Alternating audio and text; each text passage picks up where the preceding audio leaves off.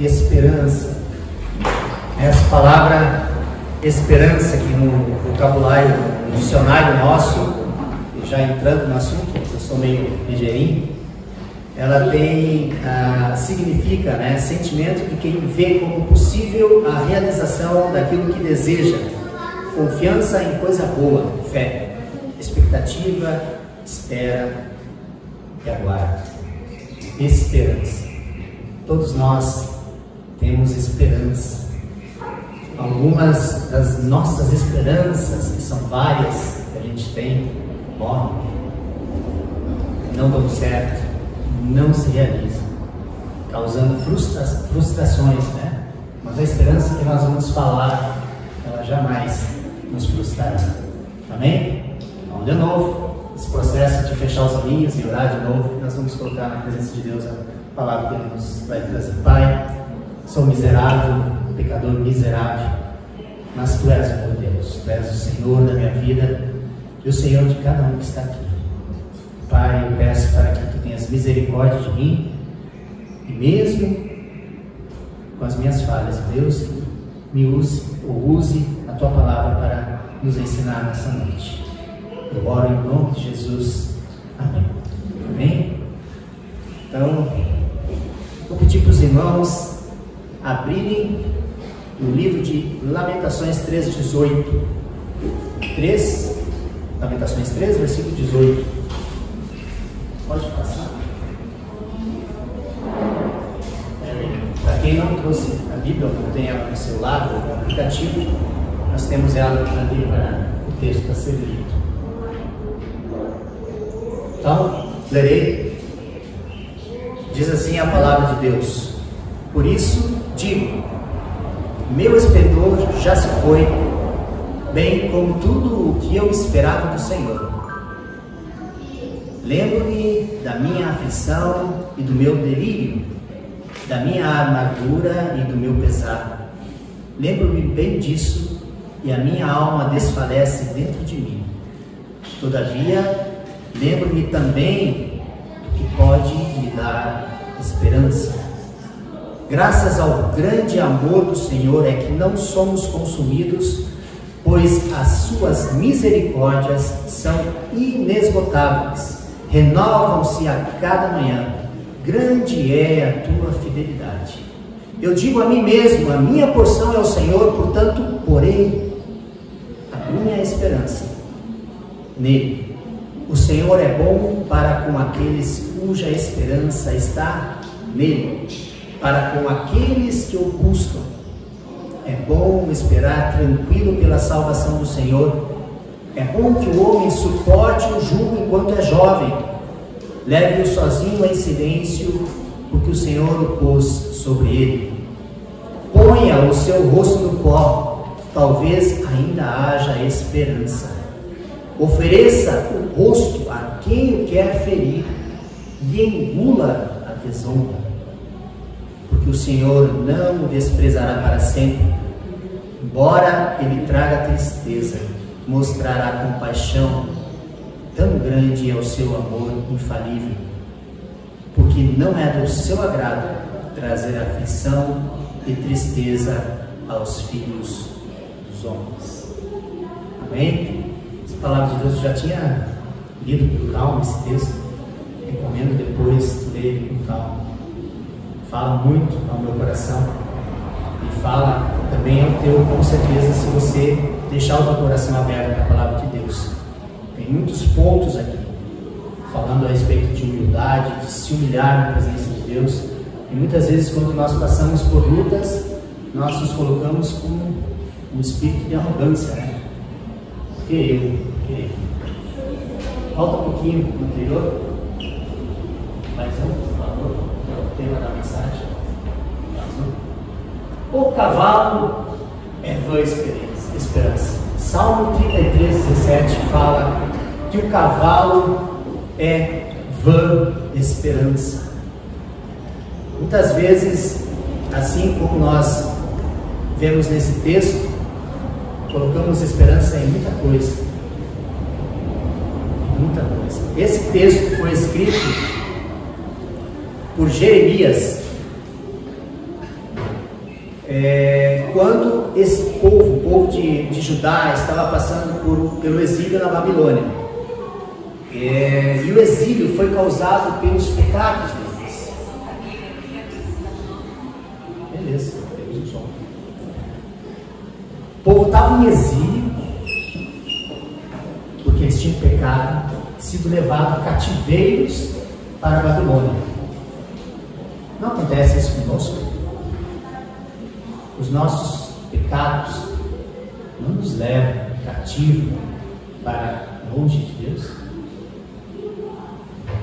A esperança nasce quando nós não conseguimos mais resolver a situação. É assim que nasce a esperança. Nós sabemos que a esperança é oriunda da fé, ou seja, é fruto da nossa fé. Nós vemos em Mateus 12, 33, que diz: Pois uma árvore é conhecida por seu fruto. A minha esperança é fruto da minha fé. Então, se a minha raiz, ou se a minha base de fé não é Cristo, estou ferrado. Que vã esperança eu vou viver. Eu vou passar a vida acreditando em algo que não vai acontecer. Sabemos que existem várias esperanças em nosso mundo, mas aqui nós vamos falar da esperança cuja base é a fé em Cristo. Hebreus 11, 1, Hebreus 11, versículo 1, diz assim: Ora, a fé é a certeza das coisas que se esperam, a convicção de fatos que não se veem. Muitas vezes somos assolados por aflições, angústias, que nos levam a moldar em nossas mentes o refúgio no qual está alojado a salvação e redenção da nossa vida. Exatamente assim.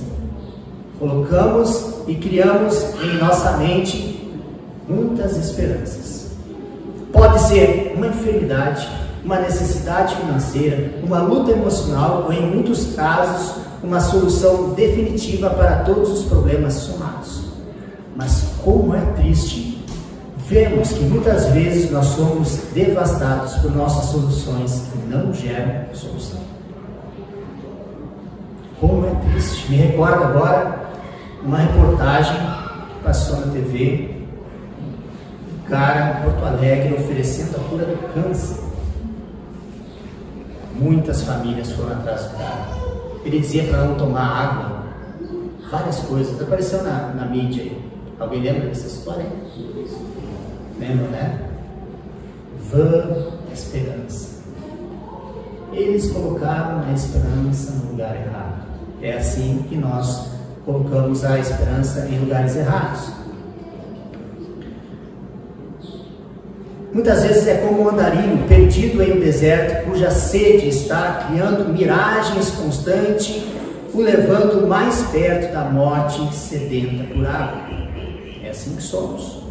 Andarilho no deserto, começa a ver água em tudo que é lugar, chega lá, procura água, morre.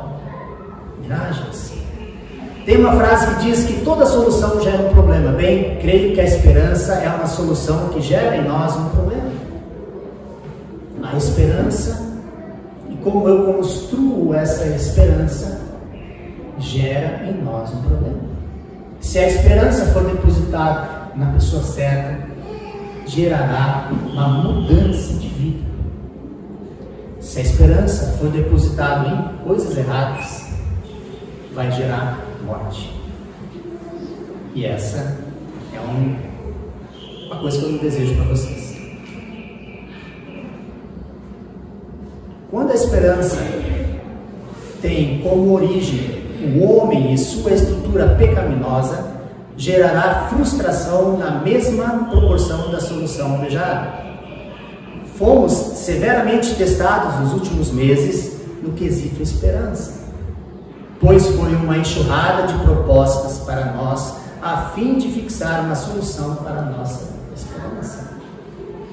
Não é verdade? Passamos um ano de eleição, muitas esperanças. É para mim, é para ti. E qual foi o resultado? Para uns, terminou a esperança. morreu. Para outros, ah, valeu a pena. Mas os dois lados depositaram sua esperança no lugar errado. Os dois lados. É uma verdade? Eu creio que sim. Ou seja, a solução trazida para a nossa esperança é tão falível e mentirosa quanto a miragem do sedento andarilho perdido no deserto. Sim, a esperança é moldada em desertos, quer saibamos que nos encontramos em um, ou aqueles que fingem fazer do deserto uma linda mata atlântica cheia de sombra e água fresca. Eu não tenho aqui a prepotência de falar sobre esperança e exaurir o assunto, terminar, esgotar ele. Não, não é esse o objetivo. Mas tenho, através da palavra de Deus, o objetivo de achar algumas características que nos dizem sobre o fim ou o resultado de nossa esperança vivida no dia a dia desse mundo desesperançado. Pode botar para baixo para aparecer os tópicos. Ali. Então, baseado no texto de Lamentações 3,18, perdão, perdão pela letra pequena, nós vamos trabalhar com três tópicos. Primeiro, como me lembrar da verdadeira esperança? Segundo, como é produzido essa verdadeira esperança? E por fim, aonde depositar a esperança? No texto nós lemos, diz assim: Todavia eu lembro-me também do que pode me dar esperança. Essa é a primeira parte que nós vamos falar. Pode pular, acho que é Todavia, lembro-me também do que pode me dar esperança. É o versículo 21 do texto que a gente leu agora. A verdadeira esperança tem histórias, tem referências. O texto de, que nós lemos, ele fala a respeito do povo que estava preso na Babilônia, esperando o livramento. A esperança deles estava numa promessa de que depois de 70 anos eles seriam libertos. Para eles se lembrarem disso, Deus deixou registrado através da sua palavra e um profeta, xarope, que era Jeremias, que ia lá e dizia para eles: Ó, tão preso, mas daqui a 70 anos vocês vão ser libertos. Bate. Para uns era motivo de alegria, mas para outros, pai, então vou morrer aqui nesse, nesse lugar. Né? Mas era essa a realidade que estava colocada.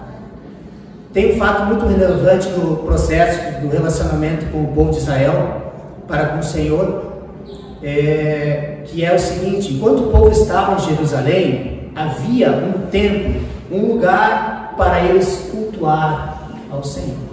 Quando eles estavam em Jerusalém, eles tinham a sinagoga, eles tinham o templo de Davi, de Salomão, eles iam lá e louvavam e adoravam a Deus. E depois? Quando foram levados para um outro lugar, eles tinham templo? Não tinham. Então, o profeta fala: quer trazer à memória aquilo que me dá esperança. A nossa esperança, muitas vezes, amados, ela está voltada às coisas físicas. E já não é sem tempo, já estamos vivendo isso faz. Se você não se percebe, nós estamos vivendo uma época em que o nosso lugar, por exemplo, parece uma igreja. É importante que pareça? Não não é importante. O que é importante realmente é que você e eu pareçamos igreja. Sejamos o templo do Espírito Santo. Porque se isso pegar fogo, não muda em nada a nossa fé. Não muda em nada a nossa esperança. Já o povo de Israel, quando estava no cativeiro, eles passaram por essa dificuldade, porque eles foram criados desde pequeno com os rituais. Eles tinham os ritos, e onde era feito o processo de adoração ao Senhor? Lá no templo. Só era verdadeira adoração quando estavam no templo. Quando eles foram presos para lá, para a Babilônia, o que, que aconteceu? A única coisa, são duas coisas que foram de memória da, do tempo e, das, e da relação que eles tinham com o Senhor. Duas coisas. O sacerdote, que foi preso, que foi para lá, e a palavra de Deus. As únicas duas coisas que eles levaram para lá foi isso. Então, isso era a forma como eles tinham de trazer à memória algo que lhes dava esperança. Quando eles foram levados cativos, então, ficou toda a estrutura física para trás, sendo necessário uma repaginada no processo de adorar. Houve uma mudança forte na atuação deste personagem, que era o sacerdote. Uma coisa física que levaram também foi a palavra de Deus. A origem da verdadeira esperança procede da palavra das Escrituras. Em Romanos 15,4 diz assim: Pois tudo o que foi escrito no passado foi escrito para nos ensinar, de forma que, por meio da perseverança e do bom ânimo procedentes das Escrituras, mantenhamos a nossa esperança. A palavra é uma carta de amor. Os registros da fidelidade de Deus para com o seu povo estão em várias partes. Jeremias 29, 11, 3 diz: Porque eu sei bem os pensamentos que tenho a vosso respeito, diz o Senhor. Pensamentos de paz e não de mal, para vos dar o fim que esperais. Então me invocareis e ireis a orar para mim, e eu vos ouvirei. Buscar-me-eis e me achareis quando me buscardes de todo o vosso coração. O povo de Israel criou através dos registros dos livramentos que Deus fez um lastro, um caminho firme de rocha para que as próximas gerações pudessem caminhar. A promessa do texto de Jeremias, fala sobre 70 anos de escravidão para a posterior visitação de Deus. Os mais velhos estavam ensinando as gerações mais novas, através das histórias que eles viviam, de que a esperança dos mais jovens que estavam nascendo no exílio não era vã. Deus é um Deus de cumprir promessas e ele cumpriria a promessa de livrá-los. Eles encontravam isso nas Escrituras, na palavra de Deus. Em Romanos 15, 13 diz que o Deus da esperança os encha de alegria e paz por sua confiança nele, para que vocês transbordem de esperança pelo poder do Espírito Santo. Também diz no versículo 4 de Romanos 15, que eu já li, pois tudo que foi escrito no passado foi escrito para nos ensinar a ter perseverança e bom ânimo através das Escrituras. Tenhamos na palavra a fonte da nossa esperança. Quero trazer à memória como você traz a memória da palavra de Deus. Amados, nós temos que ler a palavra de Deus, temos que viver a palavra de Deus. Tchê, quer dar frutos, quer que a tua esperança dê fruto verdadeiro, genuíno? É indo na palavra de Deus. Eu eu eu estava vendo hoje de tarde, por coincidência, um documentário a respeito de um acidente que aconteceu nos Andes.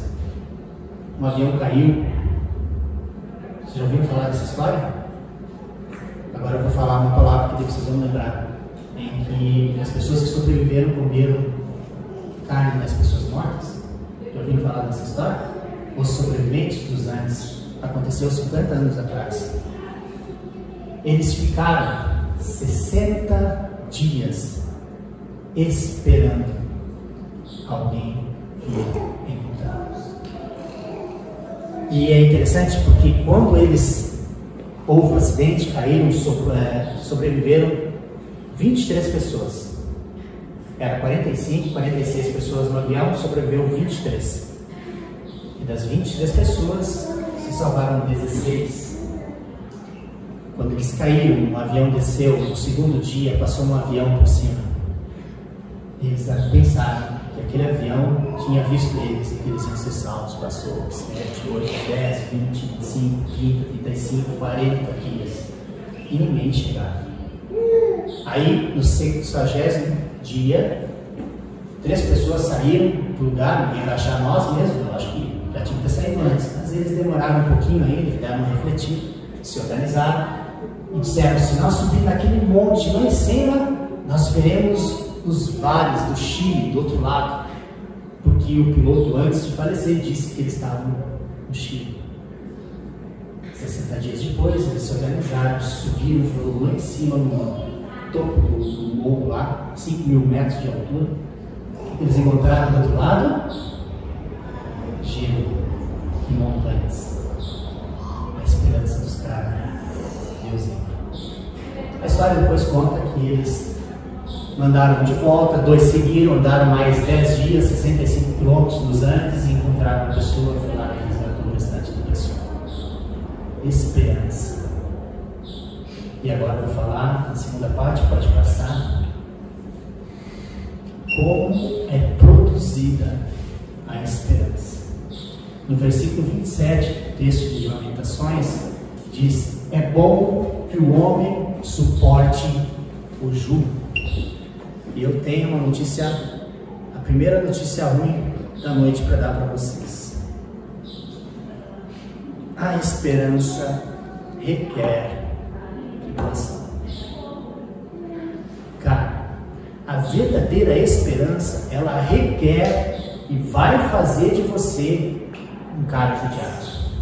Vai surrar teu ombro. Se você prestar atenção lá no texto que a gente leu, ele diz assim: coloca a minha face no chão, na terra. Ele fala isso. Que Deus vai lá e dá uma humilhada no cara. Sabe por quê, amado? Não é para testar a nossa esperança. É para que nós venhamos a ser moldados por Cristo. Lembra que nós cantamos antes? Eu colocar Jesus no lugar de honra? Se a nossa esperança é vã, esse processo vai testar a tua esperança. É ali, naquele momento, que nós vamos ver, poxa, vale a pena esperar mesmo? É isso que eu quero na minha vida? A esperança que eu tenho depositada, ela vai me trazer vida? Este é o processo. Vamos ler, eu não vou pedir para vocês abrir, tem vários textos, mas Romanos 5, 3 a 4 diz: E não somente isso, mas também nos gloriamos nas tribulações, sabendo que a tribulação produz paciência, e a paciência, a experiência. E é esta experiência que faz nascer a esperança. Amados, não é fácil aceitar isso, mas a tribulação é o que leva a paciência, que por sua vez produz experiência. E essa experiência é o que constrói a esperança. Tem um filme, um filmezinho aí na internet rodando, teólogo, pastor, agora não me recordo, falando a respeito da historinha da Branca de Neve. Sabe aquela historinha da Branca de Neve lá? Madrasta, pesarado? Presta atenção. Está tudo tranquilo no reino. O reino está tranquilo, sossegado. Aí ela chega na frente do espelho e diz assim: Espelho, espelho meu, existe alguém mais belo que eu? Não. E ela não vai fazer comentário, mas ela é teimosa. Ela vai lá, Espelho, espelho meu, tem alguém mais belo que eu? E vai. Deve ter passado uns 5 anos. Daí tem que um dia o espelho diz, tá, tudo bem, tu quer saber? Tem. Pronto. Sabe o que, que se gera? O reino dela estava tranquilo. Apareceu um problema que ela estava procurando. Mudou toda a. A rainha ficou, virou uma bruxa, pegou uma maçã, envenenou, a outra foi matar. O que o cara estava dizendo é o seguinte: como é que nós lidamos ou no que nós nos transformamos quando passamos pelas provações? O texto que nós lemos, Romanos, ele fala de que é um processo que começa com a paciência, com a experiência, que leva à esperança. Mas a raiz de tudo é a tribulação. São as experiências nos processos de tribulação de nossa vida que nos levam a ter certeza da nossa esperança. Podemos não ter experiência suficiente para decidir por viver com Cristo, mas eu tenho certeza de que vai ser no processo de viver com Cristo, conhecer o seu amor, desfrutar do seu perdão, da sua graça, sua misericórdia e sua fidelidade, será neste processo que nós seremos conduzidos à verdadeira esperança. As pessoas entram, procuram uma igreja, as pessoas procuram uma igreja cristã, as pessoas procuram um terreiro, as pessoas procuram outras formas de, de religiões que tem por aí, porque elas querem resolver o problema delas. Bom, como eu já falei no começo da mensagem, toda solução traz um problema. A solução que nós encontramos, e aqui falando de Cristo, é uma transformação, uma mudança na nossa vida. Você tem que estar preparado para isso.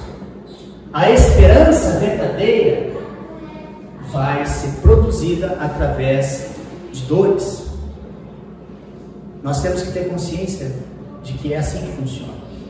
Então, nós temos que olhar para homens, de novo. O primeiro item era olhar a palavra para lembrar e trazer experiência. Segunda, o segundo item é produzir esperança através das tribulações. Paulo diz assim em Romanos 8, 24 e 25: Pois nessa esperança somos salvos mas a esperança que se vê não é esperança. Quem espera por aquilo que está vendo? Mas se esperarmos o que ainda não vemos, vamos aguardar pacientemente.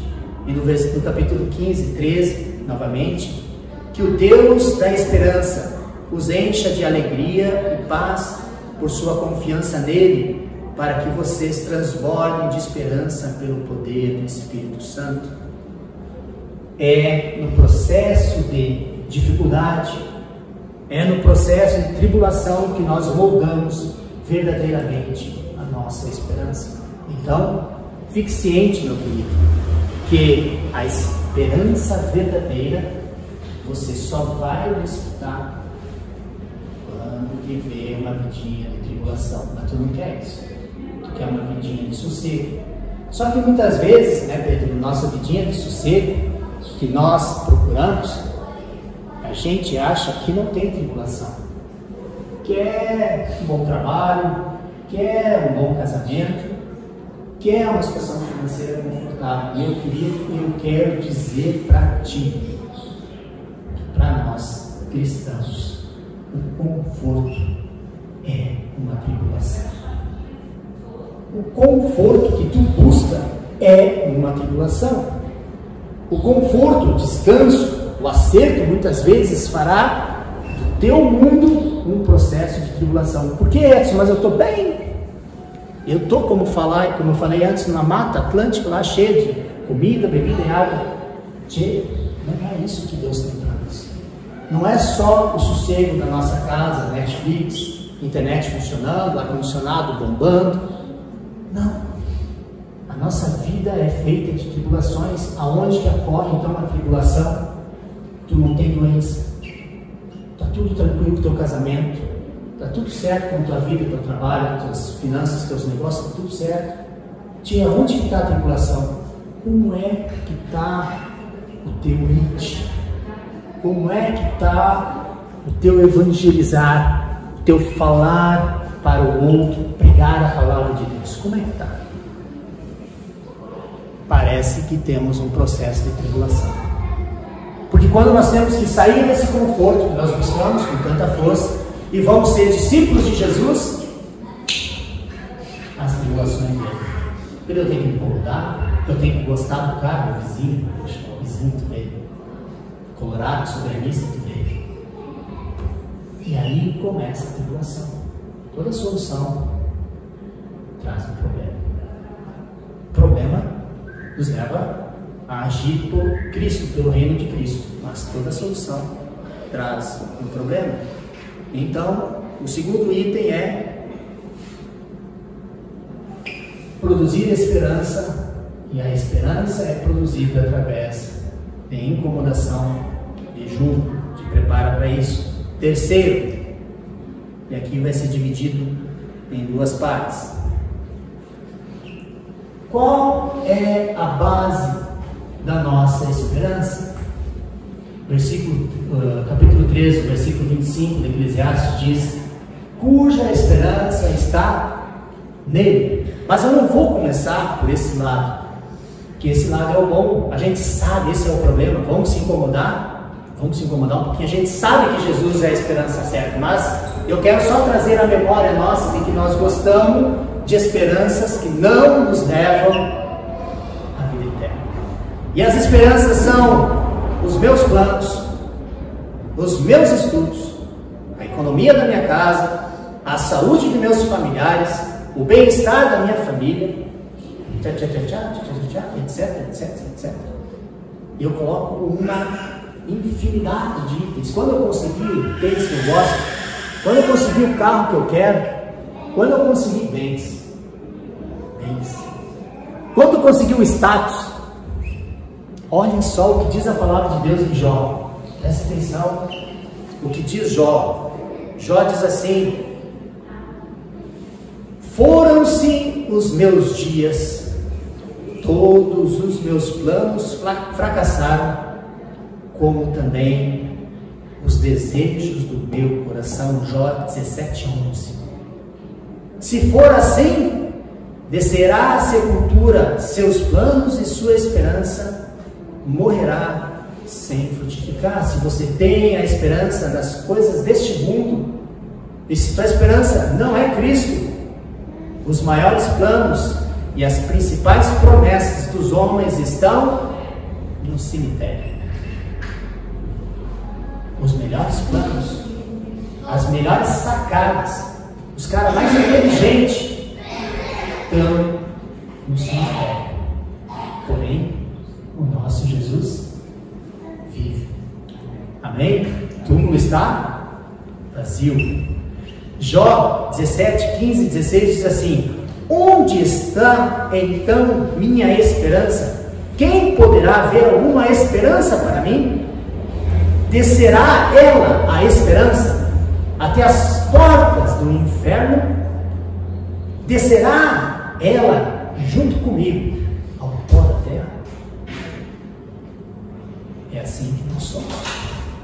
Quando a esperança está em nós mesmos, nas nossas forças, na nossa capacidade. Perdoa a brincadeira, mas ficou bonito. O nosso cabelo bonito, pintado. Né, Pedro? Quando está nisso, cara, estamos ferrado. Mas ele tem virtudes, meu bem. É assim que nossa vida é, amados.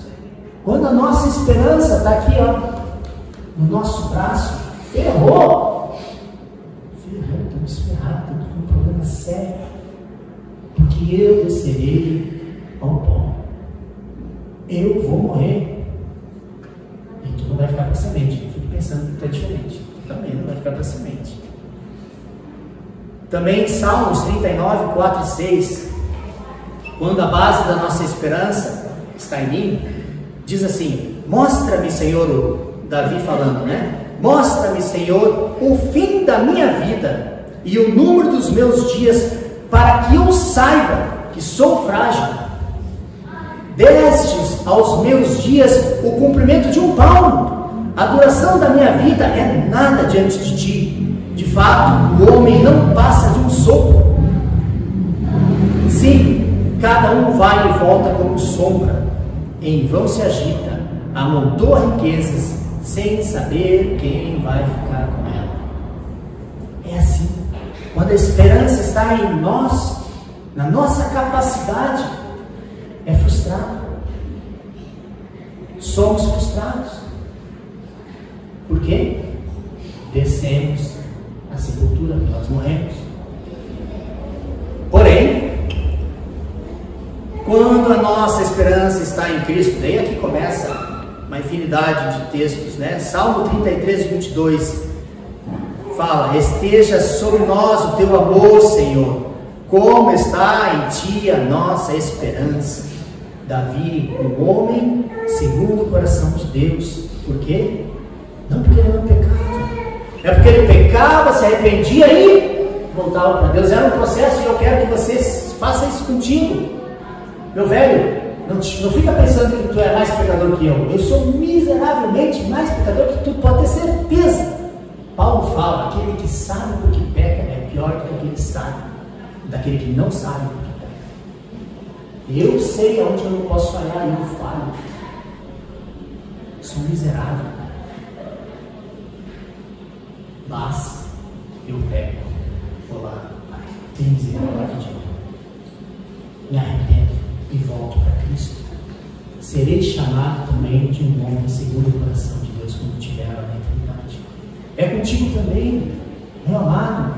É contigo também. Não tenha medo de se arrepender, de pedir perdão e buscar novamente em Cristo a verdadeira esperança. Se a tua esperança está nele, que é o que nós estamos vendo agora, se a tua esperança não está em ti, tu não vai ter vergonha de se apresentar diante de Deus, pedir perdão e voltar a tua esperança é Cristo. Se a tua esperança é Cristo, Pai, pequei, sou miserável, vou ir onde? Vou pedir perdão para quem?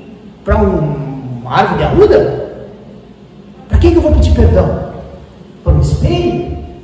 Se a minha esperança é em Cristo, eu vou pedir perdão para Ele, eu vou buscar nele a restauração do meu relacionamento. E ele continua dizendo, novamente, fala assim, 39 versículo 7 de Salmos. Mas agora que hei de esperar, e eu sei que a minha esperança está em ti. Salmos 33, 18 a 20. Mas o, Senhor protege, deixa eu achar aqui, Mas o Senhor protege aqueles que o temem e os que firmam a esperança no seu amor para livrá-los da morte e garantir-lhes vida mesmo em tempos de fome. Nossa esperança está no Senhor, Ele é o nosso auxílio e a nossa proteção. É isso que eu quero que você entenda da relação tua com Cristo. É, conheça a palavra de Deus, busque lá na palavra de Deus exemplos que vão te dar esperança. Poxa, Deus, ah, Senhor, Oh Deus, se tu teve misericórdia do ladrão que estava ali na cruz, olhou para ele, perdoou ele, disse para ele: Tu vai estar comigo na eternidade. Oh, há esperança para mim que não estou na cruz. Há esperança para mim. Há esperança para ti, meu querido. Há esperança para ti, minha irmã. Há esperança. Olhe para a palavra de Deus. Se Deus teve misericórdia de Pedro, que negou Jesus. Você e eu negamos Jesus. Ele vai te aceitar, ele vai te olhar nos olhinhos e vai dizer: Pedro, cuida das minhas ovelhas. Deus te ama. Se a tua esperança está em Cristo, volte-se para Ele. Se a tua situação econômica está difícil, olhe para o que Deus fez lá com aquela mulher viúva e os jarros de azeite. Olha o que Deus fez. Procure na palavra algo que te dê esperança. Ou você já deve estar no outro estágio também, pode acontecer. Eu vivi isso também. Teve situações em que eu clamei a misericórdia de Deus e pedi para Ele socorro, e eu posso testemunhar de que o Senhor veio ao meu socorro e me ajudou. Ajudou a minha família, eu tenho já coisas que eu trago, busco na memória e mostram para mim que a minha esperança em Cristo não é vã. A tua esperança em Cristo não é vã. Tu tem história para contar. Tu já tem o teu livrinho para escrever do que Deus fez na tua vida. Por mais que de repente tu não tenha a dimensão do tamanho daquilo que foi feito por Cristo, mas Ele fez e faz em nossos dias e faz na nossa história.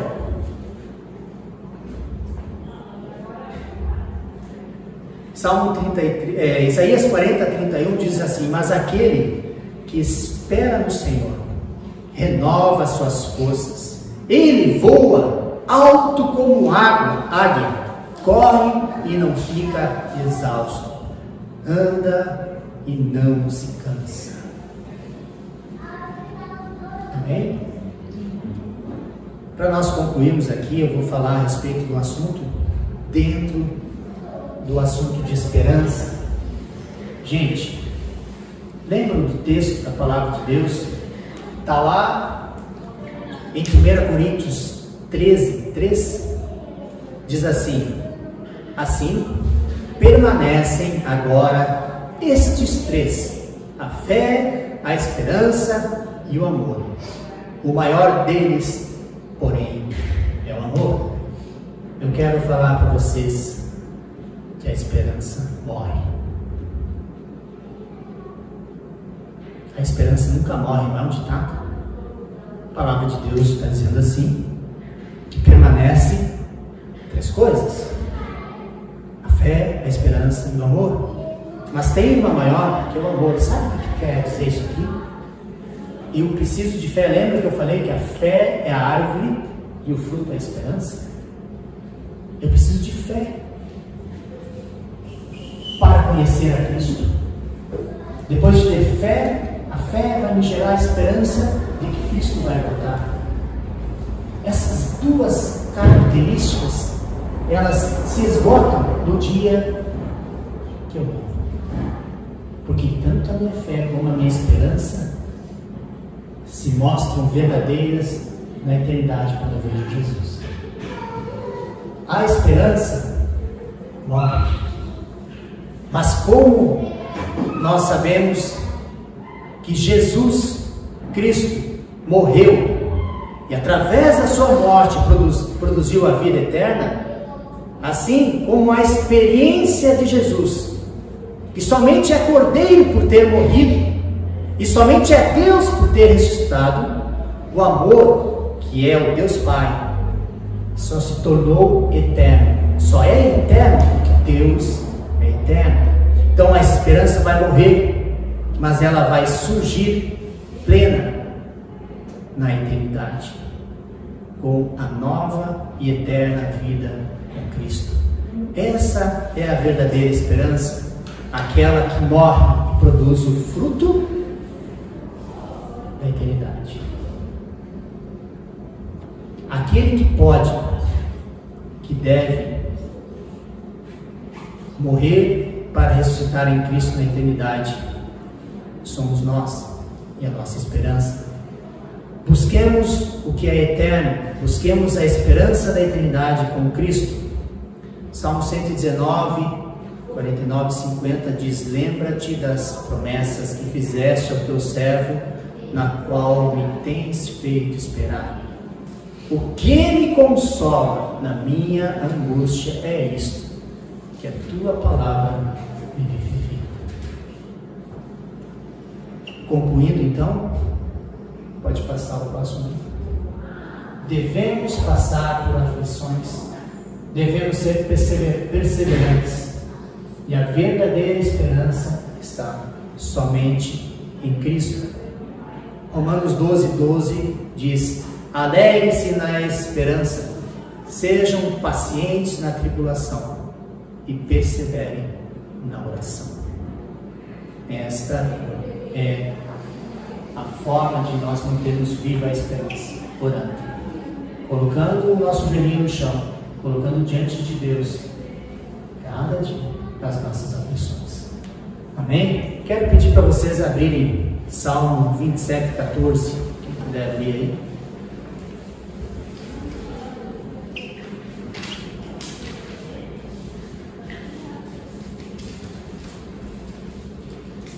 Tá? Quem tem celular vai colocar uma corzinha nesse texto. Salmo 27, 14. Todos acharam? Amém. Lê para mim. Espere pelo Senhor e seja valente e corajoso. Sim, espere pelo Senhor. Repete, irmão. Espere pelo Senhor e seja valente e corajoso. Sim, espere pelo Senhor. Esperança.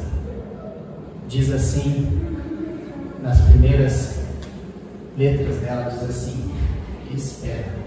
Ele devia ter feito Israel que fez. Espera. Espera. Lê de novo. Só para nós lembrar. Espere pelo Senhor e seja valente e corajoso. Sim, espere pelo Senhor. Espere. Esperança.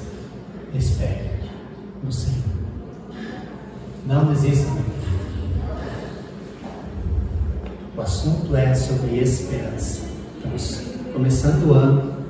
Estamos começando novamente os cultos aqui. Esperança. Lembra dessas características?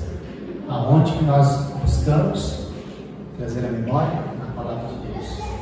A esperança vai trazer aflições, provações. É parte do processo de purificação dessa esperança. E por fim, a verdadeira esperança está em Cristo. Amém? Rapidinho, mas espero que vocês tenham entendido. Mais do que entender, mais de, de verdade, na real, assim, velho. Ah, eu vou ficar muito faceiro. Se tu passar pela semana que tu vai passar e tu tiver a oportunidade de se lembrar, de depositar a tua esperança em Cristo. Mais que lembrar, aplicar, viver, passar por uma situação que você vai passar, eu não sei qual é, mas eu, eu vou passar por situações essa semana. Olhar para aquela situação e dizer, pai, não vou largar. Não vou saltar fora desse barquinho. Não vou fazer que nem o D'Alessandro saltar fora da barca. Eu vou ficar na barca. A minha esperança é Cristo. Lembra disso, mano. Lembra. Nos momentos de dor, de enfermidade. Lembra. Tua esperança é Cristo. E se tu não for curado, se teu problema financeiro não for resolvido, já está resolvido. O cara me falou uma frase uma vez, o nome dele era Edson também, e ele disse assim: toda vez que eu tenho um problema que não tem solução, o problema é esse. Não tem solução. E a solução é essa. Não tem solução. Entenda, meu querido, não tem solução, não tem esperança fora de Jesus. Não tem. Não larga de mão Jesus, não larga.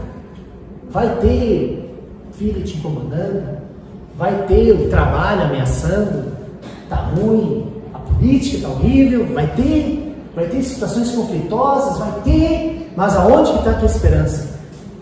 Cristo. Todas essas adversidades elas servem para construir em você solidez. Solidez. Ah, não vou largar desse negócio. Eu não vou largar. Vou me agarrar aqui, é com Cristo e, e deu. Vou chegar um trapinho lá no final, um caco, mas eu vou morrer mesmo. Mas eu quero a eternidade com Cristo.